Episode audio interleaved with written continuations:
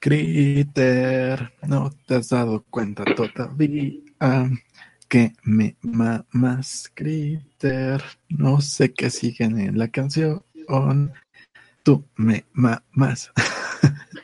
Y pues básicamente eso es todo lo que teníamos que decir acerca del 2 de octubre. Espero que se haya entendido y que a todos les haya quedado clara nuestra postura. ¿no? Yo creo que sí se entendió, ¿no? Fui lo suficientemente claro, ¿no crees, Ernesto? Claro que sí. No sé qué opina la gente en el chat sobre lo que acaban de escuchar. Bueno, pues simplemente la opinión y estos datos que nosotros teníamos, nuevos datos acerca del 2 de octubre, la matanza de Tlatelolco y que seguramente esto harán que se reabran algunas investigaciones, pero eso ya es cosa de, ya, no es cosa nuestra. No nos dejarán repetir esto nunca más, por cierto. De hecho, ya llegaron, ya llegaron, ¿cómo se llama? El SWAT aquí. Ahora sí pues, vamos a darme la responsabilidad. Este, pues, ¿qué, qué? A darme la responsabilidad, ¿qué? Pues ahora sí vamos a poder tener. Sí, para la gente, ahora sí vamos a tener. Ok. Para la gente que, pues que está viendo esto en diferido, para los que están ahorita en vivo, pues ya saben que empezamos a transmitir y se nos cortó cuando estábamos tan concentrados en la transmisión. Y pues ustedes que nos están viendo en diferido solamente verán una sola grabación, un solo video que se subió y pues es este. Así que básicamente tendremos que repetir todo nuevamente. Yo soy Carlos Arispe. Y Ernesto de la Vega está aquí conmigo. Estos pobres con acceso a internet. Y básicamente eso es todo. Saludos a todos los que están en el chat. No puedo ver el chat porque no tengo el video abierto, etcétera. Lo que es mismo que digo siempre, ¿no? Todo lo de todos los días. Así es. Bueno, yo soy Ernesto la Vega, si estos pobres con acceso a internet. O tal vez pobres con medianamente acceso a internet. Con un acceso a internet bien pinche. Pobre. sí, pobres con acceso a. a nada. pobres con acceso restringido a internet. Eh, estamos cada vez, te das cuenta Ernesto, que cada vez estamos más cerca de Venezuela, porque cada vez tenemos el acceso a internet más restringido. Así es. A lo mejor en Venezuela tienen mejor acceso a internet que nosotros, no lo descarto. Tampoco lo descartaría. Mientras yo pongo en mis redes sociales el nuevo link, puedes darle la bienvenida a la gente. A los que están en el chat, Pega, Selim CF, Hetz Antonio, José Morales, ah, este ya lo dije, Beto González y Miriam Díaz. Saludos. Gracias por estar acá. Y hoy el tema es 2 de octubre, del cual no tengo, no tengo mucha idea. Sé que hubo una matanza, sé que fue de estudiantes, sé que fue en Tlatelolco y, y, algunos, chismes de vecinos, porque por ahí vivía el, señor que se fue por cigarros. Por ahí vivía el señor que se fue por cigarros y que donó el esperma para que tú nacieras. Sí. O sea que a él le tocó estar en por ahí, por esos alrededores. No, a él no le tocó porque estaba trabajando. Pero pero pues regresó a su casa y madres, gente tirada en el piso, ¿no? Supongo que sí. El señor que fue por cigarros nunca tuvo oportunidad de platicarte eso, o sea, no, no. Lo más que platicar fue con mi, mi abuela. No mm. sé si siga por acá. Que ella me, me, contó que llegaba, que llegaban los chavos a tocar a las puertas y que pues nadie abría porque tenían miedo de que. Ay, no mames, qué culero de que fueran, de que fueran asaltantes, porque la televisión decía que eran pues, gente conflictiva. Sí, como, como en la actualidad dicen que este tipo de personas son gente conflictiva. De hecho, pues sucedió lo mismo ahora en Ayutzinapan. La gente, no sé si hayan sido o no malandrines los que finalmente mataron en Ayotzinapa, pero sucedió lo mismo iban en persecución tras ellos, ellos trataban de guarecerse, trataban, incluso trataron de buscar auxilio médico con algún doctor. Estoy hablando de, no estoy hablando del 2 de octubre del 68, estoy hablando del, ¿cuándo fue? En el 2014, ¿verdad? ¿Qué día fue? No me acuerdo qué día fue lo de Yatzinapa, pero pues buscaban algún médico y algún médico por ahí trascendió, recuerdo que que les negó el servicio y no sé si tuvo alguna em, consecuencia por esto el médico, pero em, hay una película, y yo te lo preguntaba por esto, que no sé si en tu escuela o cuando tú hayas estudiado secundaria generalmente es cuando se toca este tema, ¿no fue un tema de estudio? Seguramente sí, pero mi memoria selectiva ya lo mandó muy lejos. Porque en, mi, en la secundaria en la que yo estuve, una secundaria lasallista, eh, nos pusieron incluso la película de Rojo Amanecer. No sé si tú has visto esa película, Ernesto. Sí, la llegué a ver, pero mi memoria ya la bloqueó. Por, pero por tu cuenta, o sea, tú la viste por tu cuenta. Sí, creo que la vi alguna transmisión en el 11. Sí, no, en este caso, en mi secundaria, nos, en el salón de clases llevaron una televisión, y pusieron un VHS con la película. También porque en la secundaria en la que estaba, pues eran muy, muy rojillos. Recuerdo que, que en aquel momento es cuando el movimiento zapatista estaba haciendo una gira por todo el país y uno de los lugares a donde llegó llegaron este movimiento zapatista, movimiento de indígenas zapatistas. No sé si incluso venía con ellos el subcomandante Marcos, pero hicieron eh, campamento, no sé si campamento en así o simplemente pasaron la noche en las instalaciones de la secundaria en la que yo estudié, en el momento en el que yo estaba estudiando. Entonces recuerdo que hubo eh, un poquito de angustia, o bueno, un poquito de... Mm, pues se inquietaron un poco algunos padres de familia que incluso fueron a, pues no sé, a pedir algún tipo de explicación o hablar con algunos maestros para ver pues, qué era lo que estaba pasando o si había si podría haber algún peligro, no por los zapatistas, sino porque de repente fuese a haber algún movimiento policíaco ahí en la secundaria en donde estábamos. Eh, estuvieron ahí varios días, entonces nosotros tomábamos clases mientras ahí estaban los zapatistas. Ya ni siquiera recuerdo cómo estuvo el caso, pero recuerdo una de mis memorias o lo que se me quedó fue precisamente que los medios de comunicación habían pues también inquietado un poco a la población. Uno de mis maestros, eh, en medio de una clase, nos dijo, no, lo que pasa es que vinieron los padres porque el güey este, Sampaio Climaco, que es un reportero que existió, no sé si todavía existe aquí en Monterrey, dijo no sé qué en el radio. Entonces la gente, pues, se inquietó un poco y vino, pero no pasa nada, ¿no? Era el movimiento zapatista que ya finalmente todos conocemos lo que fue y en aquel momento estaba sucediendo pero ahora ya a la distancia, pues ya vemos lo que fue y lo que sucedió. Creo que ya no existe, ¿verdad? Este, o si existe, pues, pues ya no es lo mismo. Ya, no es como antes, antes, en la vieja escuela del movimiento zapatista, cuando todavía estaba Zapata vivo. Em, y lo mismo sucede en el 2 de octubre. los medios de comunicación siempre mantuvieron una versión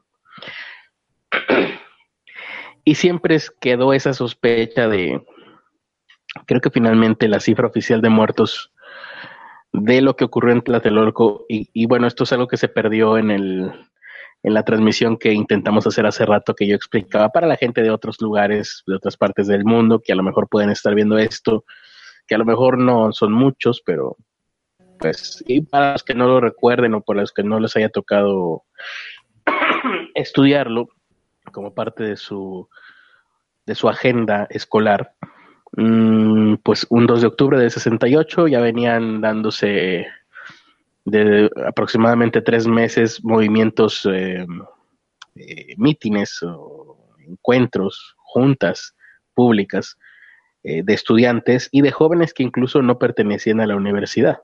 en este caso la UNAM era, ¿no? el principal. Eh, pero había jóvenes de todos lados.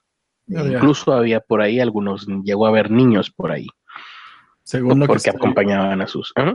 Según lo que estoy viendo, es de la UNAM, del POLI, del Colegio de México, la Escuela de Agricultura de Chapingo, la Universidad Iberoamericana, la Universidad de La Salle, la Universidad Michoacana de San Nicolás de Hidalgo y la Benemérita Universidad Autónoma de Puebla. Entonces, en todos lados del mundo, eh, en ese año del 68 hubieron movimientos estudiantiles de la mismo, del, mismo tenor. Era una generación de muchachos que dijo, ah, mira, el capitalismo no es lo único que existe, existe otra cosa llamada comunismo. Y si vemos de qué se trata, y bueno, el, resto de la sociedad dijo, no hay necesidad de ver de qué se trata eso, así que deja de hacer, deja de poner atención en eso y céntrate en otras cosas que son más cristianas. Eh, por alguna razón que aún no se llega a saber, empezó una balacera.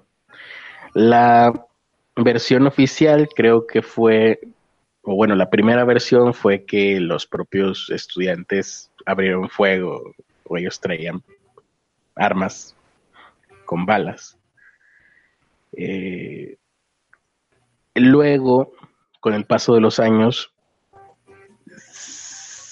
se instaló la versión de que el ejército mexicano había de hecho hecho, bueno, había dirigido su fuego hacia los estudiantes. Luego de esto, como por ahí de los ochentas, me parece, empezó esta versión del Batallón Olimpia, que habría sido un batallón de personas, un, batallón, pues, no sé, secreto, paramilitar, del que no tenían conocimiento, pues, ni la milicia ni, ni la policía. La leyenda urbana cuenta que se identificaban por medio de un guante blanco en la mano izquierda. Y incluso, bueno, ahí más adelante vamos a ver que no solamente eran francotiradores, sino que eran más personas con diferentes cargos, hacían diferentes actividades aparte de abrir fuego en contra de estudiantes y ejército. Hay por ahí imágenes en donde se ve como la lluvia de balas cae sobre los estudiantes que están en la plaza. Y al mismo tiempo cae sobre los militares. Incluso hay una imagen, se rescata una imagen de algún video donde se le logra hacer zoom y se ve como algunos militares incluso están tratando de proteger a los estudiantes de las balas. Eh, mm, supuestamente no, pues, no había medios de comunicación, aunque existe también la leyenda urbana de que todo esto lo grabó Televisa. Esa era la, la leyenda con la que yo me había quedado en el libro de Nación Ay, ¿cómo se llama este libro? Nación Televisa, creo. Eh, déjame lo busco exactamente cuál es el nombre. Nación. A ver, que curiosamente fue escrito por un tipo Fabricio Mejía Madrid. Ajá. Eh, Nación, Nación TV. Nación TV, que habla sobre la historia de Televisa. Y da, muchas, em, no sé si leyendas, no, sé qué tanto son leyendas urbanas, porque yo cuando estaba leyendo este libro de Nación TV, repito, para si lo quieren buscar de Fabricio Mejía Madrid, vi algunas historias, algunas historias con nombre y apellido que dije, ¿cómo es que lo, le, le, permitieron publicar esto si no es verdad? Si hay aquí alguna, pues no sé, alguna cosa que no sea cierta, está acusando a gente de, algunas cosas extrañas como a Raúl Velasco, al propio, a los dos Azcárragas, al arzobispo de aquel entonces que no recuerdo quién era, y los menciona. Y yo pensaba, ¿cómo lo dejaron publicar eso? Lo deberían de haber demandado si no hubiera pruebas de esto. Y bueno, al final del libro hay un largo, una larga bibliografía donde te remite a publicaciones que apoyan lo que él cuenta a manera de prosa o a manera de casi relato literario. Uno de estos relatos es eh, va respecto a que Televisa en realidad tendría en film, en película, en celuloide, eh, muchas cosas que sucedieron ese día, el 2 de octubre, en Tlatelolco, y que estarían resguardadas en una caja fuerte. Y el, broche de esta anécdota es que eh, Emilio Azcárraga Milmo, creo que es el que estaba en aquel momento, padre de Emilio Azcárraga solía decirle a la gente que en esta caja fuerte, donde estaban los rollos, decía, en esta caja fuerte tengo los huevos del presidente metidos, eh, porque pues básicamente podía controlar al gobierno, pues ya no solamente de Gustavo Díaz Ordaz, que sería quien estaba en ese momento en la presidencia, sino de los que vinieran, porque pues todos eran de la misma familia del PRI. Eh, esa es la versión, la leyenda urbana que hasta ahorita había existido o que yo había sabido. Eh, por cierto, ahorita que dije Gustavo Díaz Ordaz me acordé de que están retirando, hoy mismo retiraron todas las placas conmemorativas del sistema de transporte colectivo Metro, ¿no es así, Ernesto? Que, mencionaban a Gustavo Díaz Ordaz. No, no me enteré. No, no te enteras de eso. Sí, sí, incluso, pues, a ver, aquí lo tengo, de hecho. Mm, retiran del metro placas con el nombre de Gustavo Díaz Ordaz. Jefe de gobierno José Ramón Amieva a mi Eva. Informó que las placas se retiraron de seis estaciones del metro y la sala de armas de la Magdalena Michuca, que quién sabe qué será eso. Ustedes saben lo que es. ¿Qué es la Magdalena Michuca? Una colonia. ¿Una colonia? Ajá. Ah, ok. Yo pensé que sería alguna cosa que le metían adentro de un bolillo. Van a ser sustituidas por otras en donde no haga referencia a pues a Gustavo Díaz Ordaz porque al parecer pues ahora ya es, bueno, siempre fue persona no grata, pero por lo menos ahora el gobierno ya se animó a tomar cartas en el asunto. Yo creo que, y fíjate, aquí tenemos justamente en donde yo vivo un Boulevard Díaz Ordaz, nunca había caído en cuenta. Eh, pero yo creo que no hay nadie que salga en defensa de la memoria histórica de Gustavo Díaz Ordaz. Em, y hace rato que lo estaba viendo en la televisión, este, decía, bueno, hubieran podido dejar esas placas si tan solo no se le hubiera, no hubiera pensado que era muy buena idea mandar un batallón eh, a abrir fuego en, un lugar con estas características, ¿no? Como donde finalmente sucedió la matanza del 68, porque eso fue pues la última versión que se tiene como más posible, que en realidad madres, porque no estoy pudiendo hacer grande esto? Que en realidad lo que sucedió fue pues una confusión donde todo mundo abrió fuego contra todo mundo, pero originado por el Batallón Olimpia. Es como cuando tú apagas las, eh, estás en una sala de cine, apagas todo y gritas fuego, pues la gente se va a matar una contra otra porque nadie va a saber qué es lo que está pasando y, nadie está pudiendo ver nada. Ya valió madre, aquí ya no puedo ver el chat. ¿Hay algún comentario por ahí de alguien? Eh, saludos a Teresa Martínez, que anda por acá. Eh, Alonso Sintaxis dice que hoy se dio cuenta que se le cobraba la tarjeta del Patreon y están hablando del 2 de octubre en lugar de Halloween. Falta mucho para Halloween, Alonso. Además, cuando empiezo a hablar de cosas feas de verdad, empiezas a, ¿eh? y es como cuando a Homero le enseñan títeres de trapo. bueno, Alonso, este, más adelante te dedicaremos un programa en donde hablaremos del Panteón de Muertos, que era el lugar en donde ahorita está eh, construida tu casa. Seguramente lo sabías, ¿no? Porque, pues ahí revisando los archivos históricos de, de San Nicolás, pues eh, uno se da cuenta rápidamente que ese lugar era un campo santo. Eh, bueno, más adelante hablaremos de eso.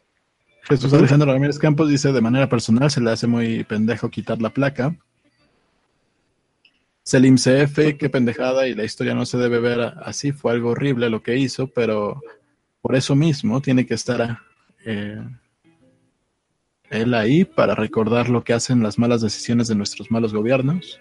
La cuestión es que no, en la placa, pues nada más decía que esta mamaduría fue inaugurada por el licenciado Gustavo Díaz Ordaz el día tal del año tal de no sé qué. Ahí, como dice el INDF, pues me parece una muy buena idea lo que dice, eh, no sé, él o ella, no recuerdo quién es, qué es el INDF, pero está muy bien que quitaran estas placas y que en su lugar pongan unas placas que digan que chingue su madre Gustavo Díaz Ordaz por el 2 de octubre del 68 y ahí, maravilloso, me parece una buena idea. Pitufo encabronado, si hay quien lamentablemente defiende la cara de mono Ordaz, hay de todo en Facebook. E-, esa era otra, por ahí escuché que algún comentarista dijo, bueno, lo hubieran dejado y abajo le hubieran puesto otra del 2 de octubre, ¿no? También hubiera podido ser, o sea, añadirle abajo una placa. O bueno, eh, igual, yo vi las placas, eran de muy buen tamaño, entonces fundiéndolas se van a poder hacer algunas cosas bonitas. Así que seguramente por ahí van a poner otra cosa. Mm, y bueno, son todos los que por lo pronto, ¿verdad? Saludos a todos los que están ahí en el chat. y ahora vamos a la segunda parte de esto del 2 de octubre, porque hay nueva información, por lo menos para mí, que yo no conocía.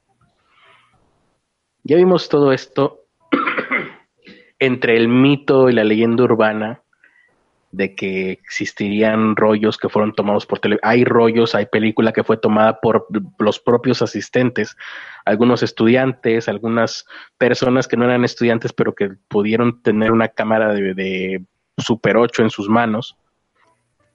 Pero lo que yo no sabía y me enteré apenas, ¿cuándo fue domingo? Ayer. Ayer. Por casualidad o tal vez porque, porque YouTube así lo quiso y me lo puso Existe un documental llamado Los rollos perdidos. Es un documental del 2012 hecho por Gibran Bazán y parece que es su ópera prima. No, no, no había visto esto. Es un documental que empieza diciendo que el 2 de octubre de 1968 el presidente Gustavo Díaz Ordaz contrató, la presidencia directamente contrató a un cineasta y a su equipo para que con cámaras de 35 milímetros, creo que fueron ocho cámaras, déjame ver. Por ahí de ocho, sí, ocho cámaras más o menos de 35 milímetros con una cantidad increíble de rollo a su disposición, grabaran el meeting que se iba a llevar a cabo ese 2 de octubre. La persona que estaba a cargo de esto, de este equipo, se llama. Mm, a ver, Luis. No, ¿dónde está el nombre de este cuate? Mm, Servando González. Creo que es una persona conocida para la gente que sabrá de cine en México. Fue un cineasta que, por lo que veo en el documental, antes de esto tenía buenas relaciones con la presidencia, con la gente en el poder desde antes. Y después de esto pues le siguió yendo muy bien en su vida. Vivió muy bien toda su vida, eh, tenía mucho equipo, eh, estudios a su disposición, vivió en una casa preciosa. Y se cree entonces que esta persona, Servando González, tomó, bueno, no recuerdo exactamente las la cantidad de pietaje que decían que había, pero parece ser que tendrían unas 10 horas de filmaciones. O su equipo había, habría logrado 3, 10 horas de filmaciones de este de lo que sucedió este 2 de octubre. No sé si 10 horas por cada cámara, por cada una de las cámaras. Eh, y, me, me, llamó también mucho la atención cómo eh, bueno, aquí dice 10 horas de, en material de alta definición en 35 milímetros de lo que sucedió ese 2 de octubre, que tenían, era, el equipo que finalmente se utilizó también para grabar las Olimpiadas que se llevaron a cabo en México. O sea, esto es ya confirmado, no es leyenda urbana. En el documental te muestran eh, entrevistas con muchas personas que lo confirman y sobre todo te muestran entre algunas entrevistas con el propio Servando González que, que confirma esta versión. O sea, él grabó eso, grabó todas esas horas, grabó en ese lugar. Servando González platica algunos de los detalles terribles que le tocó presenciar mientras grababa esto. O sea, eh, era un cineasta final poder, pero bueno, finalmente supongo yo que era un ser humano también. Entonces, fue algo que lo, dejó muy marcado. Aún así, el trabajo se hizo y ese mismo día, en la noche, para amanecer el 3 de octubre, él y su equipo fueron a revelar todo el material porque era un trabajo que se pedía que fuera así, o sea, grabas, revelas todo y lo hacen chinga. Entonces, de ahí de Tlatelolco, salen a su estudio, revelan negativos, pasan a positivo y negativos y positivos se los lleva el Estado Mayor Presidencial, me imagino yo. En todo momento estuvieron vigilados de cerca por eh, que mencionan ahí que era el un guardaespaldas personal de, de Gustavo Díaz Ordaz, creo. Y ahí pues se confirma que en algún momento por lo menos existió. Eh, también recuerdo otra de las cosas que hicieron hincapié es que eran unos, unos cámaras con unos lentes de telefoto que a 300 metros te podían hacer un close-up. Entonces, era, para e, la época, era, e, esas cámaras, esa tecnología era lo mejor que podías obtener. Em, entonces, la historia oficial es que Servando González, ni Servando González ni su equipo se quedaron con ningún material de todo esto. Todo se lo llevó el Estado Mayor, mayor Presidencial, para quién sabe dónde, para quién sabe qué, porque nunca más se volvió a saber de esto. E incluso, pues es creíble, porque a quién le interesaría, si acabas de ver que el, el gobierno acaba de matar a un titipuchal de jóvenes, no te va a interesar quedarte tú con algo que, les, que, el, que el gobierno te está diciendo, no te quedes con nada, dámelo todo a mí. Aún así, entre medio leyenda urbana, ahí sí otra vez regresamos a la leyenda urbana, se dice que algunas de las pruebas que se hicieron previas, porque en aquel entonces el proceso de, de revelado pues no era tan bueno, antes de revelar directamente, se tenían que hacer algunas pruebas, me imagino yo que con algún metraje, y luego para pasar a positivo, creo que también se tenían que hacer algunas pruebas.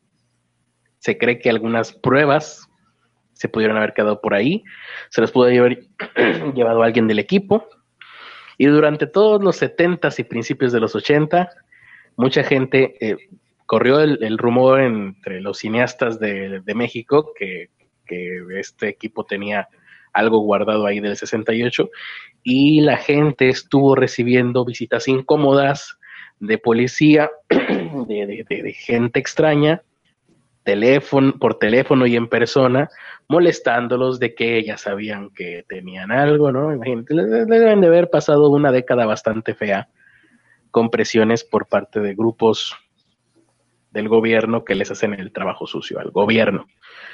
Em, y, bueno, uno se emociona porque dice, bueno, en algún lugar estará esto. Lamentablemente la segunda parte de este documental, les repito por si lo quieren ir a ver inmediatamente que se acabe esto, es, es, muy, está bueno el documental, eh, Los rollos perdidos. A lo mejor les spoileo un poquito, pero pues es, historia, muchachos. Es, todo esto ya lo sabemos nosotros o ya lo tendríamos que saber habiendo cumplido cierta cantidad de años.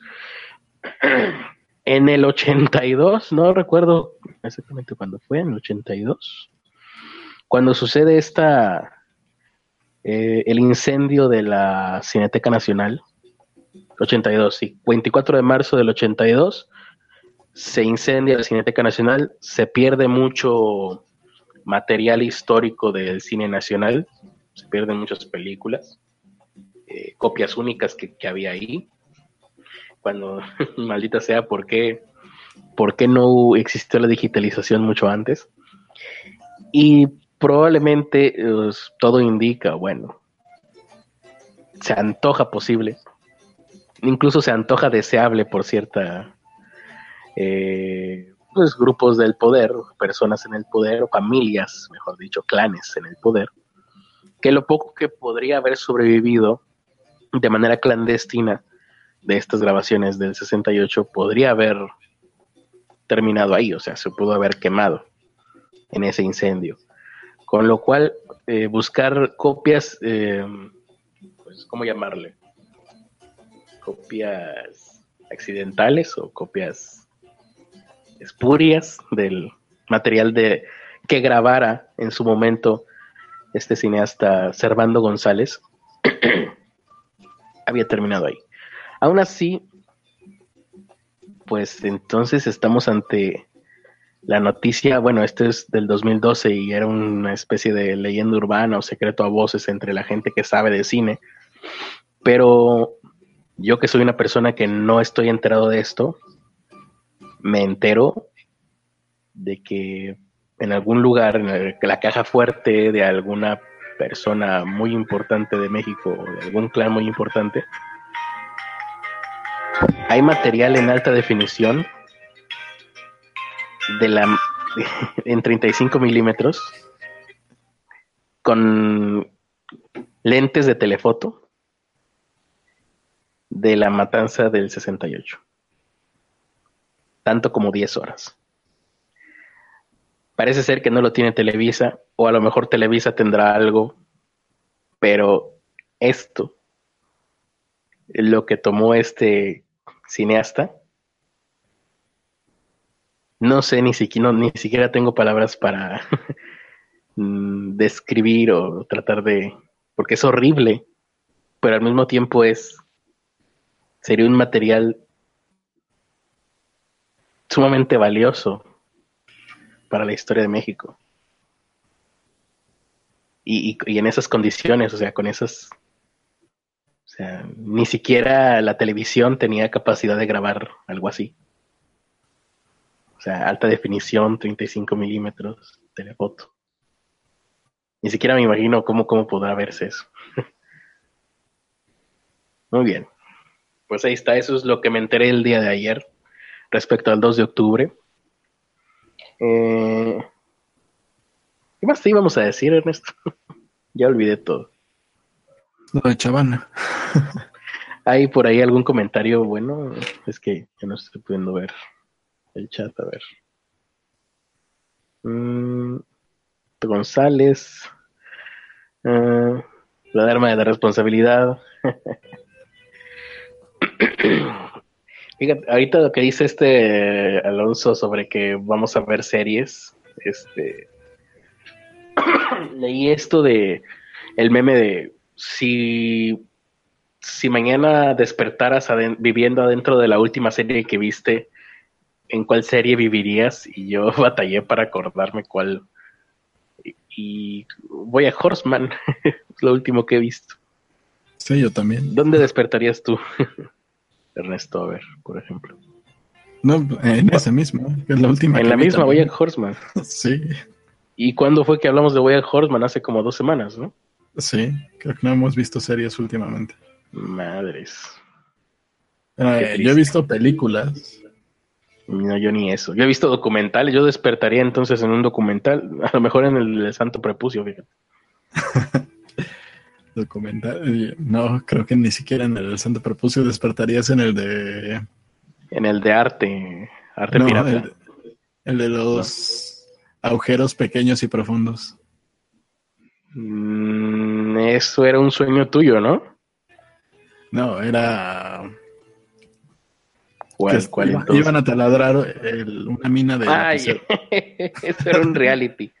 Ya, un, reality. Fíjate qué, qué curioso. Le voy a platicar a la gente.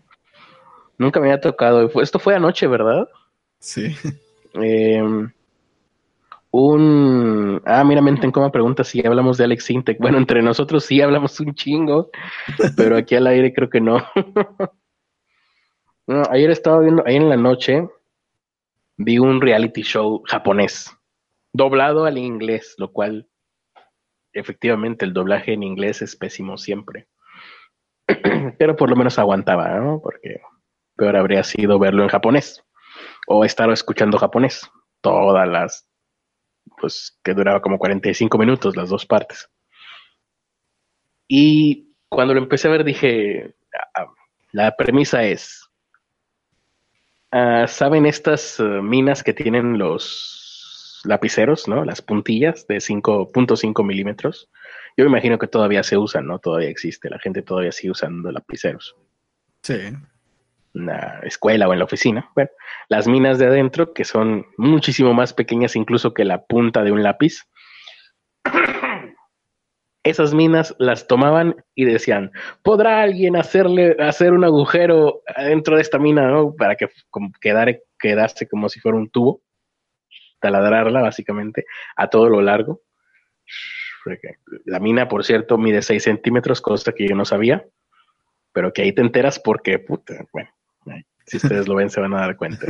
Te, lo hacen sentir, cada, cada milímetro hacen que lo sientas, la, angustia. Y, y, bueno, yo dije, esto es una estupidez, ¿cómo vas a hacer un programa, un reality show y de 45 minutos de personas adultas tratando de hacer taladrar un agujerito a lo largo de toda una puntilla de un lapicero? qué idiota. Como a los 15 segundos ya estaba enganchado por... Más que nada aquí, la, premisa mía de esto es, no mames, cómo le hacen el guion, cómo lo preparan todo, cómo lo editan, sobre todo la edición que hacen de esto, para hacer que te intereses y que te quedes viendo a un par de señores mayores uno con un taladrito chiquito tratando de taladrar y otro con una máquina que quién sabe cómo funciona con magia negra y electricidad, logran taladrar con electricidad uno y con un taladrito chiquitito el otro. Y ahí estás. y lo peor de todo es que te emocionas y estás esperando a ver cuál es el desenlace. No les voy a platicar el desenlace por si alguien quiere verlo. El programa se llamaba, ¿tú te acuerdas cómo era? Eh, um, Insane Skills o algo así. A ver, por aquí debo tenerlo en el historial. Mm, a ver, Skills. Que por cierto, la mitad, eh, Supreme Skills, Ultra Small Holes. Es como ustedes lo encuentran en YouTube. Está en dos partes. Una parte la encontré en YouTube y otra parte la encontré en quién sabe dónde fregados era la página. Y que por cierto, una cosa curiosa, cuando graban este programa, o sea, alguien seguramente lo grabó de la televisión, entonces graba unos cinco minutos antes de que empiece el programa. Y lo que estaba sucediendo era en las noticias en Japón, eh, fue el año pasado cuando fueron los misiles que pasaron por encima de Japón por parte de Corea del Norte. Entonces en las noticias estaban pasando eso de vuelan misiles sobre la ciudad de no sé qué.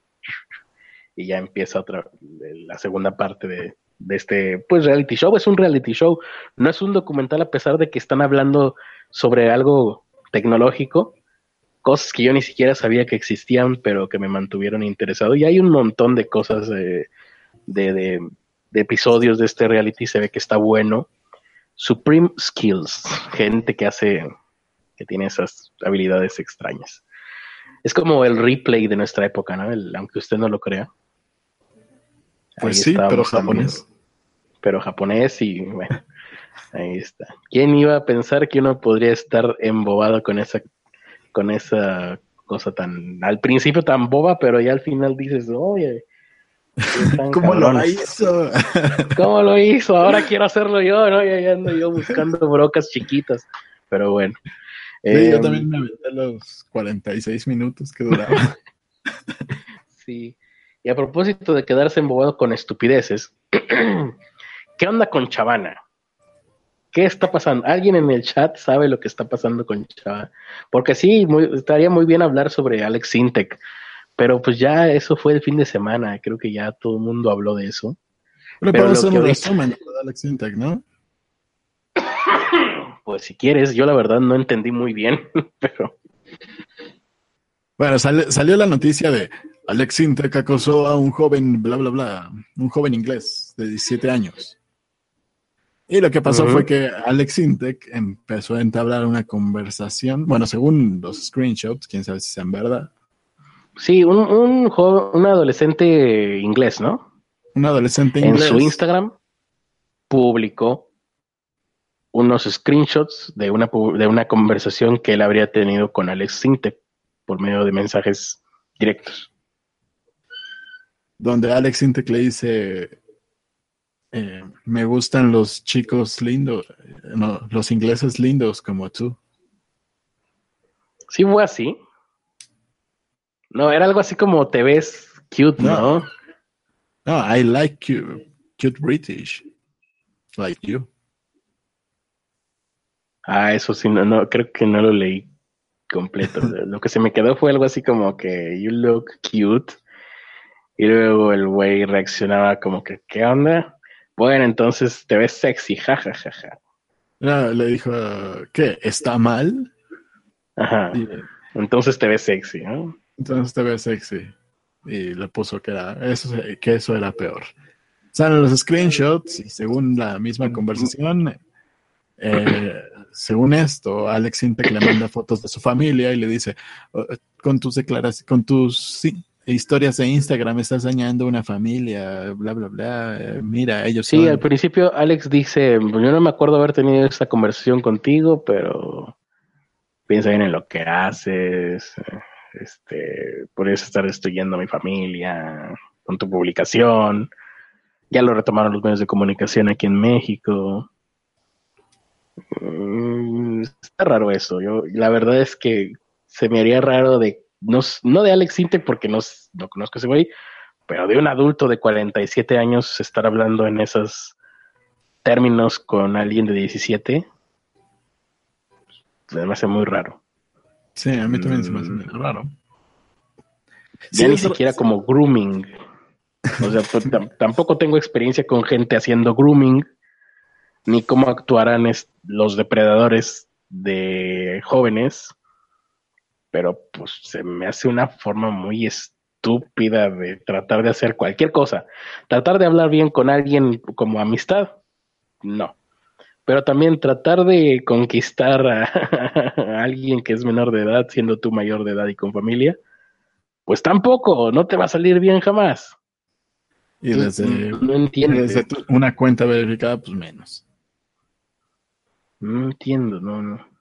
Y, y, y, y, sigo sin entender, ¿eh? Yo, a lo mejor el idiota soy yo, pero no, no, no sé qué onda con eso. Y bueno, y Alex Intec no ha dicho nada, creo, ¿no? No, no ha dicho nada. Y ahí el, el pedo es... pongamos, que, pongamos que sea real. Qué patético, Alex Intec. No entiendo, no, no. O sea, si, si, ya la cagaste, no te pones a chillarle. Mira, esta es mi familia, vela, vela. Sabiendo que este güey va a publicar todo.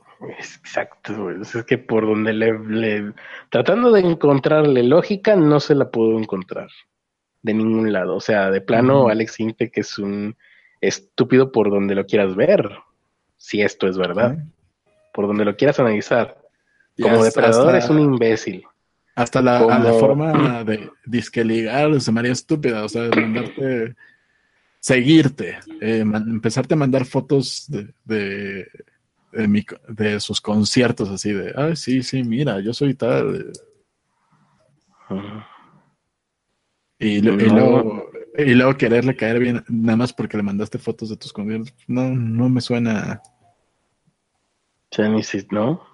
No. O sea, se supone que esta gente cuando hace eso es una eh, labor, llamémosle así, de, de, tiempo, de días, ¿no? De semanas, meses de estar haciendo eso, para engatusar a alguien. No, ya, aparte de, para engatusar es... Eres Alex Intec, o sea, sí, eh, si hubiera chavitos que quisieran que, quisieran que te los dieran, seguramente le han de llegar por chingo a los mensajes privados. Que los pele, pues ya es otra cosa. Pues, bueno, yo ahí no, no, creo porque es Alex Intec, pero pues. pero pues a final de cuentas, aunque sea Alex Intec y que nosotros no, no, no, no lo veamos como alguien sexualmente atractivo para nadie. No, no, exacto. Exacto, ese es el siempre Hay, siempre es Alex no es un nombre, es Alex Sintek. Es un señor, es una persona que pasó de ser niño gordo a señor gordo. pero hay que tomar en cuenta varias cosas. Siempre hay gente enferma, por algo compran tus tazas. pero ellos lo compran por ironía. En primer lugar. Y en segundo, pues deja de que sea gente enferma, hay gente interesada y más teniendo la cantidad de, pues, a lo mejor no son tantos, pero la cantidad de followers o la cantidad de, pues la idea de, que tiene dinero, ¿no? Porque quién sabe si tenga. Pues por ahí puede ser, sí, por ahí puede ser. Pero ahí más bien yo diría, pues interesados tendrían que ser mujeres porque... Ah, pues yo te... Eh, no, pero el, el estereotipo siempre me dice que los gays tienen buen gusto, generalmente. Sobre todo ah, los jóvenes. No. ¿No? ¿Estoy equivocado entonces? Sí. Bueno, tengo oportunidad todavía. Es que lejos de, lejos de una, una, cuestión de gusto, pues si alguien te quiere chichifear, o sea, que le pagues todo, pues te encuentras cada cosa. Bueno, pues de, ese tipo de, de, ese tipo de señores. Sí, sugar daddies, básicamente. Bueno, en caso de que Alex Intec lo fuera y todo esto fuera real, pues ese sería su, su papel o su, la situación en la que está. Y bueno, todo esto tapó el hecho de que una mujer actriz llamada Daniela Castro fue apresada en Estados Unidos por robo. Actriz de Televisa. De todo esto me enteré el fin de semana apenas. O sea, existe una mujer llamada Daniela Castro, que es actriz de Televisa y no sé si habrá hecho novelas o que protagonizó novelas o nada más saldrá en novelas así de actriz secundaria o de antagonista. Yo la veo con más edad de la necesaria para ser protagonista de novelas. A lo mejor fue protagonista en qué, en los noventas Ok. Bueno, te estoy hablando como si tú supieras, no sabes nada de esto, ¿verdad? Tampoco. ¿Quién? Daniela, bueno, Daniela Castro, no sé ni siquiera ah, si será familiar de Verónica Castro. No sé, pero, no, creo que no. Pero la, la que agarraron en Estados Unidos. Ajá. En Estados Unidos la agarraron porque se robó cosas y ahí fue la primera cosa que yo dije que, que, que. Había robado cosas por un monto de entre 100 y 700 dólares. ¿Por qué tan amplio el monto? ¿Por qué tan amplio el margen de lo que robó? Como no supieron que robó, o, tan, tan volátil anda el peso con respecto al dólar, o, o cómo está la cosa. ¿Quién sabe? ¿Por qué entre 100 y 700, no? Es lo primero que yo dije, está raro. Y pues nada, ella ya salió hoy a decir que fue un malentendido, que lo va a aclarar con sus abogados, no sé qué, no sé qué. Pues quién sabe. Aquí dicen, pues sí, pero empiezan con algo y Sinte que estaban, estaba empezando con eso. El chavo lo dice porque ya ha expuesto a otros pedófilos que le mandan mensajes y proceden igual. Ahí está el otro punto que, a mí se me hace todavía más raro. El Instagram de este chico pues, está dedicado prácticamente a exhibir a estos güeyes. Cuando menos sus stories. si, te, si ves eso y todavía le mandas mensajes, pues todavía eres más pendejo. Ay, sí, es cierto, no había pensado en eso. Porque eh, ¿quién, quién contactó a quién? Bueno, no se sabe, ¿verdad? No. Y la otra, pues es que son, tú checas los otros y son demasiado similares. Es como si solo hubiera un modus operandi para todos. Mm. Pues aquí lo más raro es que Alex Intec no ha dicho nada hasta donde yo me quedé. Bueno, tampoco estoy como que muy interesado en el tema, ¿verdad? Pero no sé si ella habrá dicho algo. No, hasta donde yo me quedé, no. Aquí dice mm, José Morales que lo irónico es que Daniela Castro está casada con un día sordas. ¿Ah, sí? Chango. Mm, Teresa Martínez dice, es que algunas cosas estaban en oferta. Esa es la única explicación posible. Sí, sí, sí. O que haya sido de una dulcería de Cinépolis allá. Pues sí, está el precio de venta y el precio que lo venden ellos. Hoy en día solo se habla de Alex Intec, solo por escándalos y sus comentarios en redes sociales. Ah, y se me ocurrió una cosa más. Eh, respecto a lo de Alex Intec, creo que tendría más repercusión en otros países. Porque sí, aquí nosotros lo estamos tomando porque es Alex Intec, ah, hacer sexo, poder y lágrimas, y, y el señor pelón que ahora tiene pelo, etcétera. Pero creo que deberíamos de mandar esta noticia a otras partes del mundo con el título, la cabeza del artículo que fuera para que tenga más impacto. Ex estrella infantil de los ochentas, acusado de... Porque aquí ya nadie se acuerda de eso, pero si tú lo pones en términos de ex estrella infantil, ahora es acusado de acosar a un menor por redes sociales. Ya a la gente le va a interesar más. Por todo lo cómo se maneja, ¿no? Y todo lo que se hace ahí, ¿eh? Gary Coleman todo lo demás. Amanda, ¿Cómo se llama estos de Drake y Josh y todo eso? El otro güey. El que tú me dijiste, que ya no me acuerdo cómo se llama. Daniel Schneider. Daniel, Daniel Schneider. Del cual tengo un chingo de dudas. en todos lados lo acusan, pero no he visto nada que, que lo pruebe. Una prueba real. O bueno. Es que. Ahora lo que estamos platicando, todo se basa en en los videos, de, en los vines de esta, ¿cómo se llamaba esta niña? Eh, no sé, pero aquí Alonso está, tiene, creo que tiene una opinión sobre este tema. Dice que, bueno, respecto a cuando estábamos diciendo, ¿no? De que cómo les podía interesar al Exintec. Y yo dije, si se supone que los gays tienen buen gusto, y Alonso dice, ¿cuál buen gusto? creo que aquí Alonso iba a empezar a decir algo así como, para buen gusto gay el mío. no sé, creo que se quedó con ganas de expresar algo. Alonso, Alonso, dinos este, lo que quieras compartir. Madison Negro dice, por cierto, los estoy escuchando en alta calidad de la nueva bocina que tengo. Eh, dice Madison Negro, con lo cual es una lástima que nuestros pues, escuchas tengan bocinas de alta calidad y que nosotros tengamos conexiones tan, tan, tan deprimentes. Y aparte dos Patreons menos. Tres. Ah, sí. Sí. pues en este momento quedan, eh, ¿cómo es, ¿qué es lo que hace la Iglesia Católica? Excomulgados. Excomulgados de pobres. Ahora ya no podrán ser pobres nunca más. Tendrán que ganar dinero y tener muchas posesiones materiales porque dentro del grupo de pobres ya no tendrán cabida. Pobres de ellos, ¿cómo los compadezco? Ya no van a ser pobres jamás. A menos que nos eh, vuelvan a donar. ¿Cómo dices? al menos que nos vuelvan a donar y en ese caso vuelven a ser. A, a menos que vuelvan a entrar a Patreon, sí. En ese caso, pues les hacemos un 15 años. Eh, bueno, ahí está. La gente dice Alex Intec me vale madre. Jesús Alejandro Ramírez Campos dice: Por mí que hagan escarnio público de Alex Intec, también al chavo, porque, ¿qué? Pues porque a eso se dedica básicamente, ¿no? O sea, su, cuenta es para eso. Em, ahí está Alonso, saludos. Eh, bueno, eh, la, excomunión, la excomunión le interesa a Jesús Alejandro.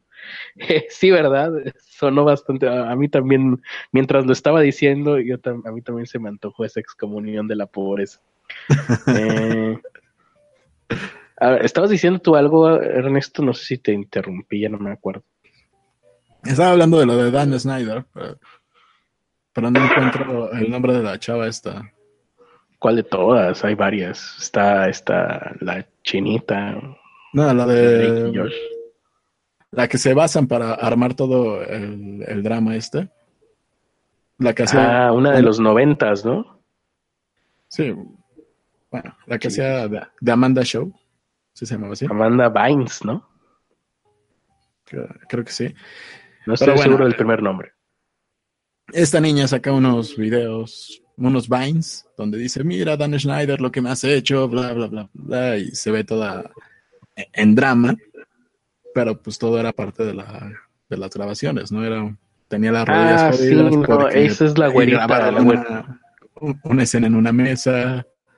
Ajá. Sí, es la güerita que salía en el programa este de iCarly.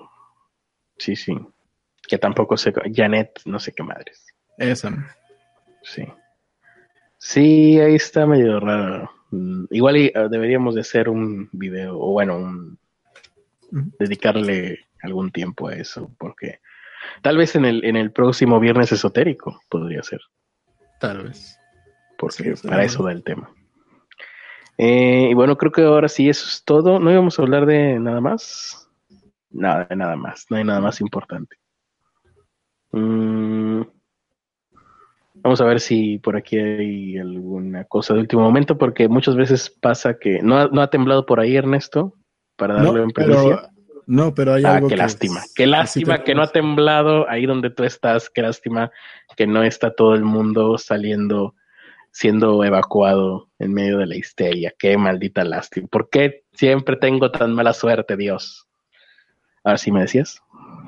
Hay algo que sí tenemos que hacer antes de que termine este programa, que es ah, el sí.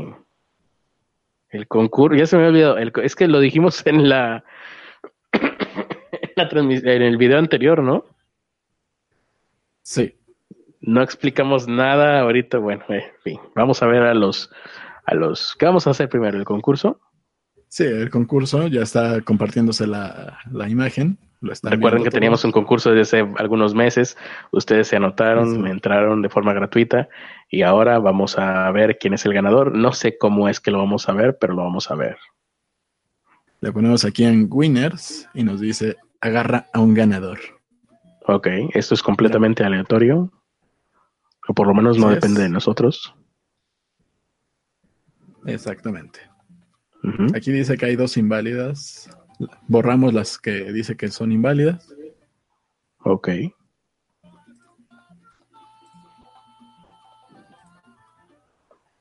Borradas, ya no hay inválidas. Le ponemos agarrar ganador. ¿Y ustedes lo van a ver junto con nosotros?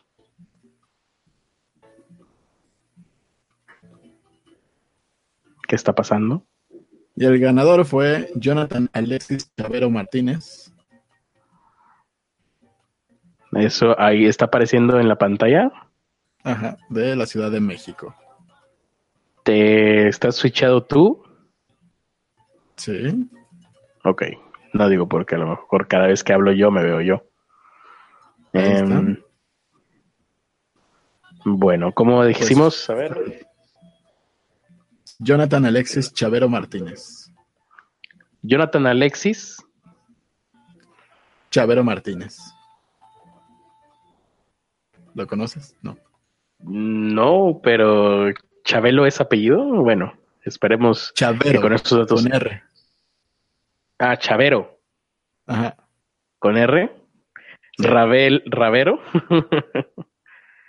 Eh, entonces, esperemos que con esos datos sea suficiente para poder contactarlo. Em, sí, ¿no? No hay ningún problema. No ves tú por ahí ningún problema, ¿verdad? No, pues ahí tiene el correo. Nada más habrá que avisarle. ¿No lo estamos viendo al aire el correo? Tal vez, pero. Pues, pero, pero con gracia. Es un riesgo que tenía que correr. sí, digamos. Eh, la vida no es perfecta. Sí, se, va, se va a llevar parte de nuestro presupuesto, así que algo tenía que perder. Muy bien. Un montón de virus y spam. Eh, bueno, ahí está, ese fue el ganador. Todos los demás que se, que se inscribieron y no ganaron, pues perdieron. Eh, ya está, eso es todo. ¿Qué más? Recuerden que lo importante no es ganar, sino competir. Uh, esto es una frase acuñada por alguien que nunca ganaba, Que en este caso el ganador fue Ángeles Alexis Shara, ya lo vimos, ustedes lo vieron junto con nosotros. Y em, pues ya está, ahí terminó un intento fallido de marketing viral que hicimos.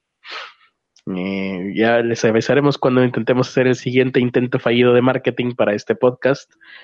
Eh, ahora sí hay que ir a ver nuestros productores ejecutivos hablando de intento fallido de obtener ingresos. Estaba viendo, pero pensé que era alguien, pero no, no era él. modo. No era, qué lástima. Pero bueno. Mm, mientras aquí, algunos eh, comentarios de la gente, mientras abrimos ahí, eh, ahí estamos viendo a los productores ejecutivos. Dice Teresa que ya tenemos foto nueva de ella, ¿no? ¿Que ya qué? Dijo Teresa que, que ya teníamos fotografía de ella nueva, ¿no? ¿Teresa? Teresa Martínez. Alonso es el único que me la mandó. Ah, ok. Bueno, sí. Es que creí ver por ahí en el chat que, Teresa dijo algo sobre la foto nueva. No sé si la había mandado o apenas le iba a mandar. Si apenas la va a mandar, pues ahí la esperamos. Si ya la mandó, pues que nos diga, porque no sé nada de eso yo. Pues bueno. Los productores ejecutivos. Sí. Escucho. Ah. Ahí está Teresa Martínez, productora ejecutiva con Triángulos Illuminatis. Con lo que definitivamente es un alien en su mano. Casears dice algo aquí muy interesante. Dice, tienen más gastos que ingresos. Me sorprende cómo esto se mantiene de pie. No había pensado en esos términos. Hay que ver si no vamos a tener que poner dinero este mes tú y yo, chivo. Eh... Ni pedo. Mm. Muy bien, ahí está Teresa Martínez. Ah, sí, saludos a Teresa Martínez. Ahí la tenemos. Y ya esperamos su próxima fotografía porque de esta ya sacamos toda la conspiranoia que podíamos. Y porque ya nos regañó por lo que dijimos. No, te regaña a ti por lo que tú dijiste. Pues sin querer. No pensé que no sonaba tan mal en mi cabeza. Muy bien. El siguiente. Alonso, señor de Monterrey, productor ejecutivo, con lo que definitivamente es un críter en, en la cara. No, a mí lo que más me perturba de esta fotografía es preguntarle a Alonso, y aprovecho que aquí está en el chat para preguntarle, Alonso, ¿cómo le hiciste para meterte una vela adentro de tu cabeza, de tu cráneo? No entiendo. Es un efecto de Photoshop, me imagino. Seguramente sí. Seguramente. o se puso una, una, de esas dentaduras que tienen poquitos. Porque, o sea, ahí, pues sí, obviamente su rostro, son sus cachetes, es su boca, sus ojos, exactamente igual como lo conozco. Pero sí se me hace medio sospechoso que su piel se vea tan naranja. O sea, sí la textura de su piel es exactamente igual, ¿no? Pero para mí que ahí le movió un poquito al Photoshop y se puso la piel naranja y aprovechó para simular que tenía una vela dentro del, de su cabeza. Tal vez tiene algún problema de vitamina E. Ah, sí. Pues sí. Tal vez. Sí, sí, ahora que lo mencionas. Bueno, ahí está Alonso. Casears, productor ejecutivo. Sigue todavía, no se ha caducado. No, caduca en nueve días. Le faltan nueve días todavía. Nuestro buen Casears, que cómo se parece a Vixelo. ¿No es Vixelo? ¿Mm? ¿No es Vixelo? Yo tengo sospechas.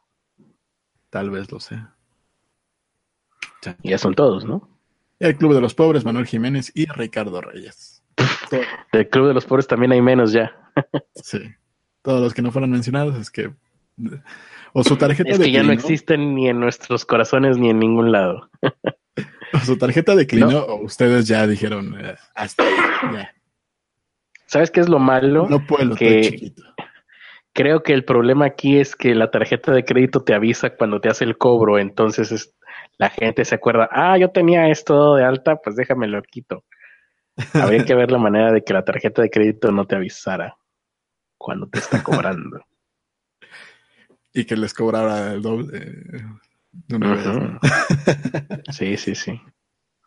Sí, buenas, tenemos buenas ideas. No sé por qué no tenemos más dinero con estas ideas tan buenas eh, que siempre se nos ocurren. Y pues ya, fueron los productores ejecutivos. Adiós a mi peine de oro que me iba a comprar. Muy bien. Adiós a los eh, cigarros electrónicos. No, ahí luego te deposito, este, porque eso sí me interesa. Em, yo te digo cuándo. Em, ¿Y qué más falta ahora sí? Aquí dice que cuando pida la dirección, curiosamente será de la Alteña. A la Alteña, me dice de ese fulano. Bueno, aquí la gente está alabando mis buenas ideas. Ah, pues sí, es verdad, dice, lo de cobrar doble, esa idea ya se le ocurrió a Banamex y a otros bancos. Sí, es verdad. Eh, no, no, no estamos inventando nada nuevo. Y bueno, pues nada más, ahorita mm, no sé si tú vayas a transmitir tu show del aburrimiento entretenido. A lo mejor lo intento, si Telmex me lo permite. Si no lo haces mediante el OBS, creo que sí se... Pues, ahorita tuvimos un buen desempeño, ¿no? Sí, aunque el viernes también se estaba cortando aquí, ¿no? Mm. Pues ya veremos. Los últimos eh, episodios más bien los hemos transmitido sin el sin ningún otro programa, ¿verdad? Directamente por el Hangout. Sí.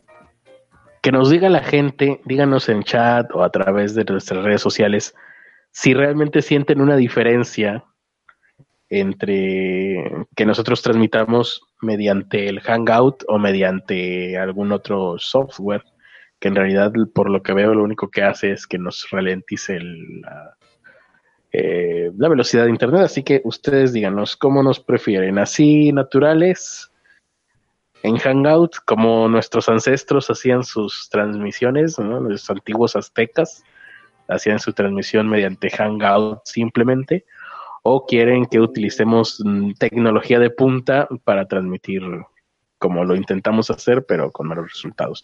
Mientras que Ernesto se consigue una mejor eh, velocidad de conexión. Sí, el lado bueno es que, pues, aunque no transmitamos por ahí, de todas formas se escuchan sus mensajes.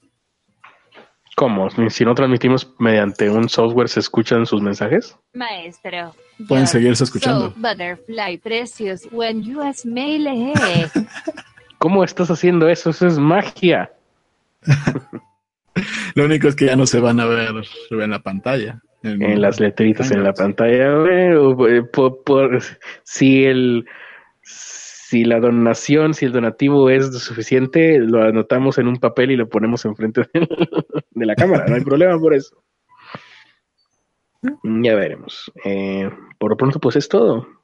Muchas gracias por habernos escuchado y pues, nos esperamos aquí mañana a ver cómo transmitimos, a ver cómo le hacemos. Con el poder de la fe. O, con el poder de, de que nos te cambies ya de maldita compañía de telefonía. Va a estar difícil, el, Patreon bajó. ah, no. Si, si, si tu esperanza era el Internet, déjame decirte, bueno, tú ya lo sabes, tú llevas el mismo, más tiempo que yo en Internet.